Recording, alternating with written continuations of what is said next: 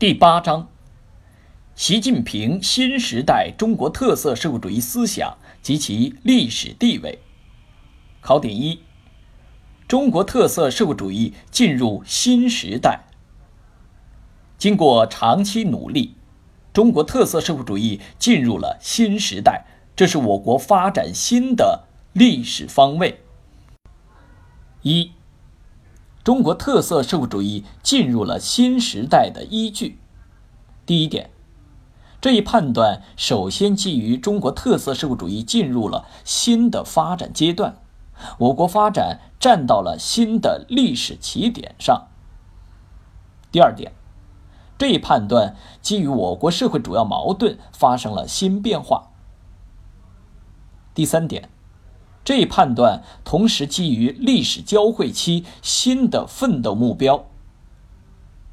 第四点，这一判断还基于我国国际地位发生了新变化，世界对中国的关注从未像今天这样广泛、深切、聚焦，中国对世界的影响也从未像今天这样全面、深刻、长远。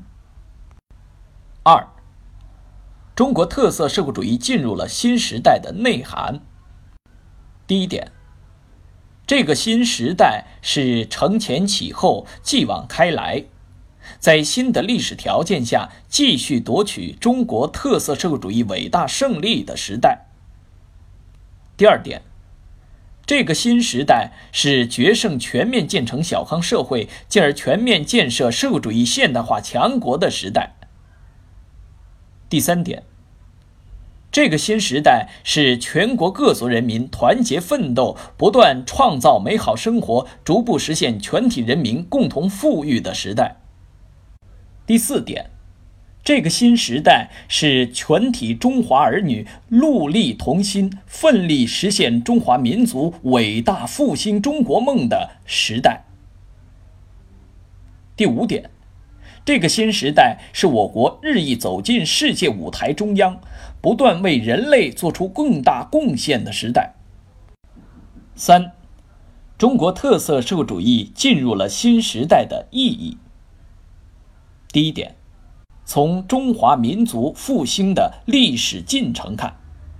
中国特色社会主义进入新时代，意味着近代以来久经磨难的中华民族迎来了从站起来、富起来到强起来的伟大飞跃，迎来了实现中华民族伟大复兴的光明前景。